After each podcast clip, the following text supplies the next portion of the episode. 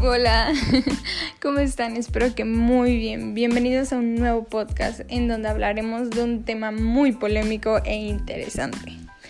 Ustedes saben que la tecnología nos ha ayudado en muchas cosas de la vida cotidiana y gracias a ella hemos evolucionado y facilitado muchos aspectos de nuestra vida, aunque claro, hay una parte oscura en esta evolución. Pero ese es otro tema. Regresando a lo nuestro, algunos de estos sorprendentes avances son, por ejemplo, la computadora, el teléfono, el wifi, todo tipo de aparatos domésticos, etc. Pero, ¿qué pasaría si te dijera que en estos últimos años los científicos han creado embriones artificiales?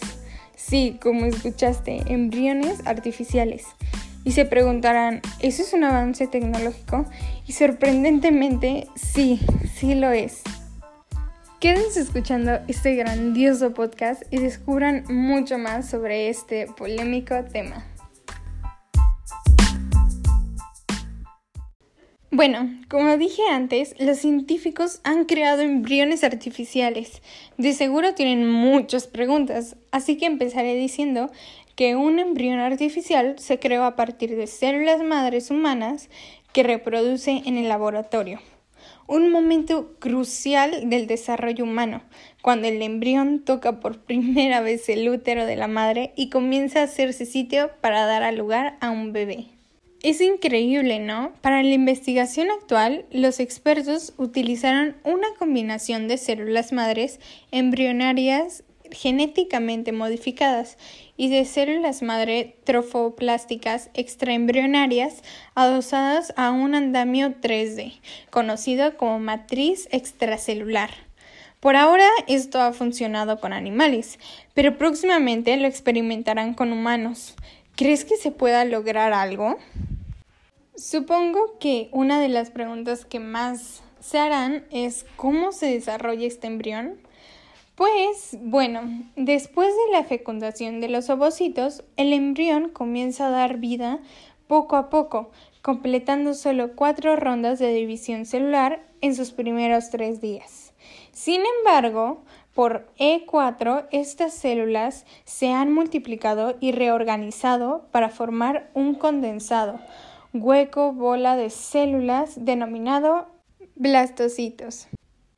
Pero ahora hablemos un poco sobre el autor de este gran descubrimiento y creación, el científico Juan Carlos Itzipioa, originario de España y con la licenciatura de farmacia en la Universidad de Valencia. Sus ocupaciones son farmacéutico y bioquímico. Él ha dado un gran paso más hacia el futuro que imagina, la creación de miles de embriones humanos artificiales en el laboratorio para investigar en ellos la toxicidad de nuevos medicamentos o los efectos de, las mutaciones genéticas generadas previamente.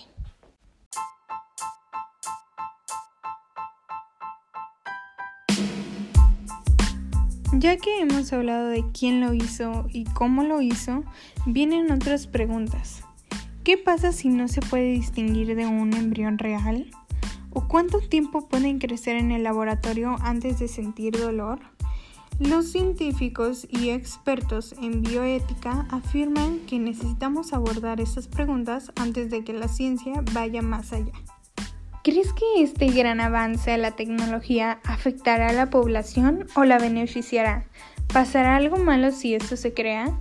Hay tantas preguntas que hoy no podemos solucionar y espero que pronto lo hagamos. Por ahora podemos decir que esto es bueno, pero no sabremos si en el, en el futuro lo será. Y dime, ¿tú qué piensas al respecto? Esto ha sido todo por hoy. Espero que les haya gustado. Bye, que tengan un hermoso día y nos vemos en el próximo podcast.